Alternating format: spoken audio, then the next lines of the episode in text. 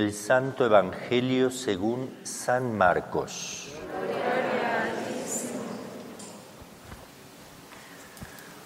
En aquel tiempo el Espíritu impulsó a Jesús a retirarse al desierto, donde permaneció cuarenta días y fue tentado por Satanás. Vivió allí entre animales salvajes y los ángeles le servían. Después de que arrestaron a Juan el Bautista, Jesús se fue a Galilea para predicar el Evangelio de Dios y decía, se ha cumplido el tiempo y el reino de Dios ya está cerca. Conviértanse y crean en el Evangelio. Palabra del Señor.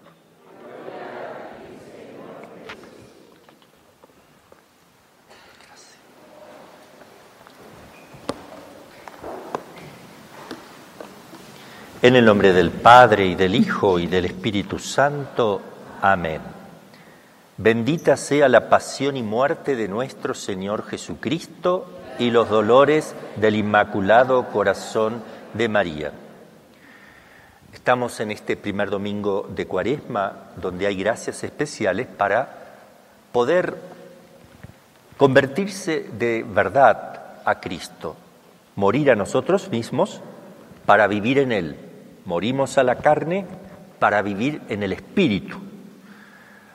Nosotros somos una composición de carne y espíritu, materia y cuerpo, eh, perdón, materia y espíritu, cuerpo y espíritu. Entonces, el pecado original ha hecho que nuestra parte carnal, natural, la parte física, orgánica, fisiológica, tenga tendencias a buscar sus caprichos, al desorden carnal, al desorden de los sentidos, al gusto, al placer, al pasarla bien, al dejarse estar, ¿eh? el, tender a comer cosas ricas, el, todo, todo el disfrute de la carne, porque hay un desorden. Se desordenó la parte corporal en contra de la parte espiritual, porque cuando uno sabe lo que tiene que hacer, no significa que lo va a hacer. Trata de hacerlo, a veces lo logra, a veces no, porque está arrastrado por esa inclinación que la parte corporal, la parte carnal, tira. Dormir un poquito más si llegamos tarde, ¿eh? buscar nuestros caprichos, querer tener la razón, no querer ser humillado. Todo eso es la parte carnal nuestra. Claro que la parte espiritual también está averiada. ¿eh? Pero por la fe sabemos que tenemos que luchar contra esa tendencia. Entonces, si nosotros queremos vivir según las leyes de Dios, tenemos que hacer el esfuerzo de no dejarnos arrastrar por las consecuencias del pecado original porque nos destruye, nos aparta de Dios, porque Dios no está en la parte carnal desordenada, sino en la parte espiritual. Dios habita en el alma e indirectamente también afecta al cuerpo, pero no habita directamente en el cuerpo, sino en el alma y después, a partir del alma, en todo el cuerpo. Cuando uno hace penitencia, ¿qué, ¿para qué hace penitencia? A ver, naturalmente uno hace penitencia. A ver, supongamos que no creemos en Dios y seamos ateos, pero queremos tener algo en la vida. Bueno, hay penitencias naturales. ¿Quieres ser alguien en la vida? Siéntate a estudiar y ve todos los días a estudiar. Tienes que recibirte de abogado, de médico, lo que sea. Ve a trabajar. ¿Quieres tener una familia? Trabaja, trabaja. Siempre está el sacrificio. En la medida que tú te sacrificas más, los resultados son mayores y más beneficiosos. En la parte espiritual es lo mismo, pero tiene un sentido mucho más profundo. Porque, porque yo tengo que mortificarme, no solo para ser un médico, sino para no cometer pecado. Porque ser médico o no, puedo salvarme igual, ir al cielo siendo médico o no. Pero pecando, no, no puedo ir al cielo. Entonces, es más importante tratar de corregir las tendencias naturales, carnales, sensuales, las comodidades, todo, con el sacrificio, crum facere, hacer ¿eh? algo, es un acto sagrado, sagrado que se produce cuando yo muero a mí mismo para realizar una obra por Dios y para mí también de alguna manera que me beneficia esa obra. Entonces hago penitencia, me sacrifico, cuanto más mejor, porque si tú estás comiendo cosas dulces, ricas, te la pasas satisfaciendo tus necesidades carnales continuamente, cuando te toque ir a rezar, dices, ah, no, no tengo ganas de rezar. ¿Qué vas a tener ganas de rezar? Porque rezar no te produce sensaciones carnales de las que estás empalagado y quieres más dulce y más dulce. ¿Me entienden? Ir a rezar con toda la parte carnal gustando de esas cositas, te va, no vas a ir a rezar. En cambio, si tú estás haciendo un ayuno por Jesucristo, aunque no te des cuenta, cuando te toca ir a rezar, vas contento porque está liviano, el alma va a donde quiere, porque la parte carnal está sometida, está controlada, pero además el, alma se siente volar porque se siente más libre. Cuando una persona deja las riendas sueltas a la parte carnal, se esclaviza, termina haciendo lo que no quiere. Ay, la persona que, quiere adelgazar dice, ay, ahí están estos chocolates, no, yo me lo como. O sea, no, no, no controla, ¿verdad? Y después se siente mal, porque sabe que hizo mal. Y no se siente libre, está esclavizado. Pasa un chocolate y se va detrás. Por decir así, ¿eh? así con todas las cosas. ¿eh? Las miradas impuras, los deseos carnales, la gula, la pereza, la envidia, los pecados capitales, todos. Bueno, entonces, este tiempo de cuaresma es un tiempo de ejercicios. Tenemos que ejercitarnos más por amor a Cristo. Tengo que morir más por Él. Si Él murió por mí, ahora es el momento que yo, mirándolo a Él, cómo ha muerto por mí, porque Él no necesitaba morir para sí mismo, porque no tenía pecado, él murió por nosotros, no por sí mismo. Estrictamente hablando, estrictamente hablando, bueno, mejor no lo digo porque se va a malinterpretar, pero Él muere por los pecadores. María no tiene pecado. Quería decir eso. En realidad Él no murió por María, pero sí de alguna manera, porque su muerte en cruz permitió que ella naciera sin pecado, de alguna manera sí. ¿eh? Pero quería decir eso. Bueno, entonces, este tiempo de cuaresma es el ejercicio de la muerte interna con más profundidad. Yo los invito a hacer ayuno, a sacrificarse más. ¿eh? No tengan miedo a ayunar, no tengan miedo al, al ayuno, no hace daño, hace mucho bien al cuerpo, cuando está controlado y regulado, ¿no es cierto? Si vamos a comer un 40 días pan y agua, bueno, comamos eh, el pan, porque si no, 40 días te vas a morir. O sea, no, no es fácil no comer 40 días.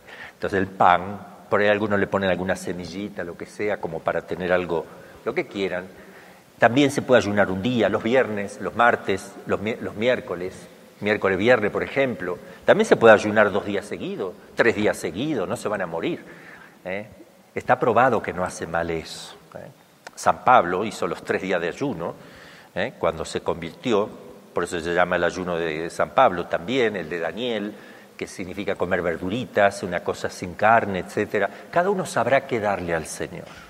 Cada uno sabrá qué darle, qué necesito yo corregir en mí.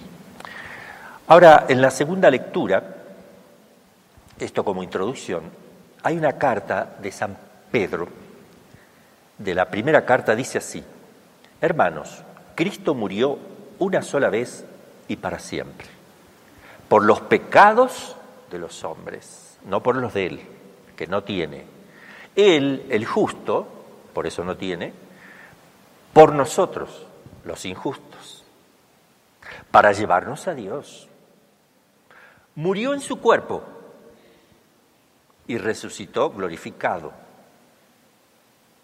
en esta ocasión, escuchen lo que dice aquí, muy interesante. En esta ocasión fue a proclamar, dice San Pedro, el primer papa, fue a proclamar su mensaje a los espíritus encarcelados. ¿Quiénes son esos espíritus encarcelados? A donde fue Jesús a llevar su mensaje. Que habían sido rebeldes en los tiempos de Noé, cuando la paciencia de Dios aguardaba mientras se construía el arca, en los que unos pocos, ocho personas, se salvaron flotando sobre las aguas. Aquella agua era figura del bautismo, etc. Entonces, ¿qué quiere decir con esto? En esta ocasión, cuando resucitó Cristo, bueno, cuando murió Cristo, en esta ocasión fue a proclamar su mensaje a los espíritus encarcelados, al seno de Abraham, a todos los que, a los justos del Antiguo Testamento, que estaban también los que tenían que pagar su purgatorio y los que no lo tenían que pagar. Porque después del seno de Abraham, una vez que Cristo resucitó y entró al cielo, se abren las puertas de ese lugar y ya no existe el seno de Abraham. Es un lugar natural de felicidad porque no podían ir al cielo porque Cristo no había muerto por ellos y no había abierto las puertas del cielo. Entonces salen todos del seno de Abraham algunos directamente al cielo, otros pasan por el purgatorio. Pero es una felicidad natural y Jesús descendió a los infiernos. De aquí está el credo que dice, murió, descendió a los infiernos, al tercer día resucitó, fue a predicar a todos. ¿Qué le predicaba? Les hablaba de la pasión, del amor de Dios que ha tenido por ellos, que en previsión de lo que Él iba a hacer, ellos están salvados y que el bautismo que practicaban los judíos del Antiguo Testamento era de alguna manera una preparación para purificar su corazón y recibir en la fe de Jesús la redención que iba a traer después Jesús. Es decir, que con la fe del pueblo judío en el futuro Mesías, eso le valía para que después Cristo muriendo, ellos se vieran beneficiados. Entonces, dice encarcelados, que habían sido rebeldes en los tiempos de Noé, cuando la paciencia de Dios, ¿por qué pone esto del tiempo de Noé, los rebeldes, los que no querían escuchar a Noé, que se reían y burlaban? Bueno, porque muchos de ellos cuando empezó a llover se arrepintieron, ¿verdad? Y también están en el seno de Abraham.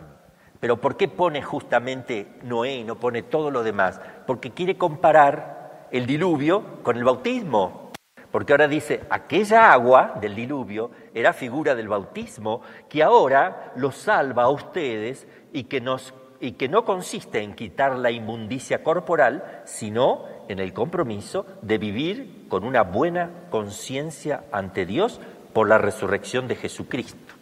Entonces, el bautismo es como un diluvio, te sumerges en el agua y sales salvo de ella. ¿eh? Te cae el agua, pero no te ahoga Por el bautismo no viene la fe en Jesucristo. Eso es lo que nos está diciendo el primer Papa, lo que está enseñando y además es palabra de Dios. Y en el Evangelio eh, viene el pasaje donde Jesús fue a combatir contra Satanás.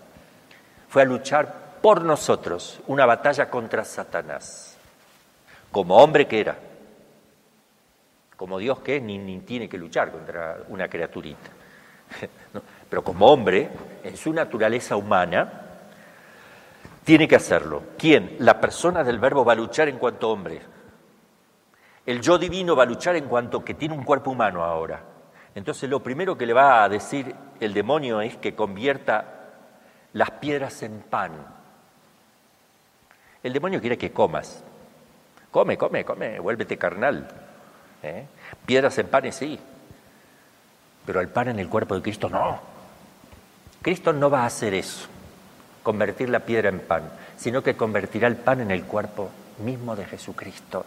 Nos va a dar un pan espiritual. Por eso Jesús le dice que no, no solo de pan vive el hombre, sino también del pan, esto lo agrego yo, del pan espiritual, del cual nos va a dar Jesús cuando convierta el pan en su cuerpo divino, en su santísimo cuerpo. Entonces el demonio es derrotado con, por Jesucristo en nuestro lugar. Somos nosotros los que vencimos ahí en Cristo. Y así venceremos en María, que es la nueva Eva, aquí tenemos el nuevo Adán, en ella venceremos cuando triunfe su corazón inmaculado. Pero aquí está venciendo Cristo en nosotros y por nosotros. La segunda tentación es, lo lleva, le muestra todas las riquezas del mundo, le hace mirar en una visión, el demonio le muestra en una visión todas las riquezas del mundo y dice, te daré todo. Si postrándote me adoras, solo a Dios adorarás. Le corrige Jesús. ¿Eh? ¿Por qué le quiere dar todo eso? Todas las riquezas mundanas. Porque de alguna manera eso el demonio lo arrebató al hombre. Porque Dios le dijo a Adán y Eva que pusieran nombre a todas las cosas y les dijo dominad toda la creación es para, para ellos. Todos los bienes de la tierra. Y el demonio, haciéndolos caer de alguna manera, se apodera de todos los bienes y los vuelca en contra del hombre, para que los bienes no sean bienes que me lleven a Dios, sino bienes que me hagan daño. Los voy a buscar por mí mismo. Entonces Cristo aquí dice, solo a Dios adorarás y rechaza todo eso para devolvérselo a los hombres y que lo usen bien. Todos los bienes hay que usarlos y usarlos bien. Y el tercero, tercer tentación lo lleva a un pináculo, al pináculo del templo, un lugar muy alto, Abajo está el torrente de Cedrón, no sé cuántos metros, tal vez más de entre 10 y 15 metros de altura. Que se tire. ¿eh? Lo transporta ¿eh? en espíritu tal vez. O le hace ver, no se sabe bien cómo consistió eso, que se tire para que vengan los ángeles y te, recojan y todo el mundo te aplauda cuando, wow, qué espectáculo, se tire y vienen los ángeles. ¿eh? Y también Cristo rechaza la propuesta de Satanás. No es que Cristo haya estado tentado tres veces, tres veces de una forma, de una manera formal, muy clara, muy específica. Pero también estaba tentado cuando le decían los judíos, baja de la cruz y creeremos en ti. Lo querían hacer bajar para que no redima a los hombres. El demonio es astuto, bajo apariencia de bien, baja y creeremos en ti bajo apariencia de bien, estás haciendo que Cristo no cumpla la voluntad de su Padre y no redima a los hombres. Hay que tener cuidado. ¿eh? Si verdaderamente eres el Hijo de Dios, si quieres que te creamos, baja. Él podría haber bajado. Crean, no hubieran creído. No hubieran creído, porque por más que vieron la resurrección de Lázaro, no creyeron. Pero el demonio quería tentarlo. ¿eh? Bien, entonces eh, yo les quiero proponer para esta cuaresma, hablando del pan, y que Cristo vence esa tentación del pan, de tratar de tener presente aquella frase de Jesús en la última cena. Este es, tomen y coman todos de él porque este es mi cuerpo que será entregado, el cuerpo entregado. Ese es un tema maravilloso coman de él, esto es mi cuerpo entregado, y beban del cáliz, que es la sangre derramada y el cuerpo entregado. Esas dos expresiones tan hermosas que hacen la esencia del sacrificio de la misa, es donde en el momento en que mueren, que es despedazado por nosotros, cuerpo entregado, sangre derramada. Esa es una hermosa frase para que la podamos meditar, la llevamos presente en la Santa Misa. La misa lo más maravilloso, y después viene el, tiempo de cuaresma, el rosario y el Via Crucis como importante también, pero la Santa Misa lo más importante, el sacrificio y la Eucaristía, la Eucaristía como sacrificio y como comunión, las dos cosas, pero centramos todo en el sacrificio. Por eso es importante en tiempo de cuaresma tratar de ir a misa los días de semana porque todo tiene sentido en torno a la pasión de Jesucristo. Y vamos a pedir a la Madre de Dios, ella que Dios, por voluntad de Dios, ha querido que ella estuviera al pie del sacrificio. No puede estar al margen de este sacrificio, porque es la corredentora de la humanidad. Ella está en el momento de la redención de los hombres, que es en la cruz. Ella está ahí de pie, está redimiendo con sus sufrimientos internos, con una espada que atraviesa su alma, su espíritu. Entonces ella es la que acompaña, la colaboradora de la redención de los hombres. Y además, ella, si nosotros queremos llegar mejor a los sentimientos más profundos de Jesucristo, como nos enseña San Luis María Guillón de Montfort, ¿quieres llegar mejor a Jesucristo? No vayas directamente, ve a través de María. Esa es la enseñanza de la Iglesia a través de este doctor de la Iglesia, San Luis María, Grignon de Montfort, que se destacó en la enseñanza a la Santísima Virgen y la Iglesia le, pone un lugar especial a San Luis María Grignon de Montfort. Y entonces él dice, si vas directamente a Jesucristo, no vas a llegar por tus propias fuerzas. Dios ha puesto a alguien que te va a ayudar a llegar mejor. Vea a la madre, ve a ella y ella te llevará mejor a Jesús. Si quieres ser perfectamente cristocéntrico, busca a ella primero, ella te lo hará vivir, te hará vivir la pasión de nuestro Señor, te hará vivir los sentimientos más profundos. Decía San Pablo, tened los mismos sentimientos, tengo los, perdón, tengan los sentimientos que yo tengo, porque yo tengo los sentimientos de Cristo. Sus sentimientos eran los de Jesucristo. Entonces vamos a pedirle a la Virgen que nos enseñe a tener los sentimientos de nuestro Señor Jesucristo. ¿Quién te puede enseñar los sentimientos más profundos de Jesucristo? Su mamá. Ella vivió todo acá adentro, Dios mío. Ella está en un escalón menor que Jesucristo. Si tú quieres subir un escalón más arriba sin pasar por el primero, es, más difícil, te puedes caer también. Entonces los escalones que Dios pone son importantes y ella es el primer escalón, es el único escalón. El único escalón donde el verbo cuando vino a la tierra se posó sobre ella primero, el primer escalón, antes de pisar la tierra. Es el, el escalón a la inversa. Primero ella y luego la tierra. Nosotros también. Primero ella, luego Jesús y luego el Padre. Entonces es importante ese orden, porque esto es la Iglesia Católica, esta es la enseñanza de la Iglesia. Entonces, si queremos vivir bien intensamente la pasión de Jesucristo, busquemos vivirla a través del corazón doliente, dolido, como la Iglesia le pone su lugar importante, la dolorosa. ¿eh? Le hace un homenaje a la Virgen de los Dolores en el tiempo de Cuaresma, justamente porque nos está mostrando que es imposible que ella no tenga sentimientos los sentimientos mismos de Jesucristo. Entonces yo le pido a ella que me los comparta, que me lo haga vivir como ella lo vivió para estar más cerca de su Hijo Jesús. Que así sea.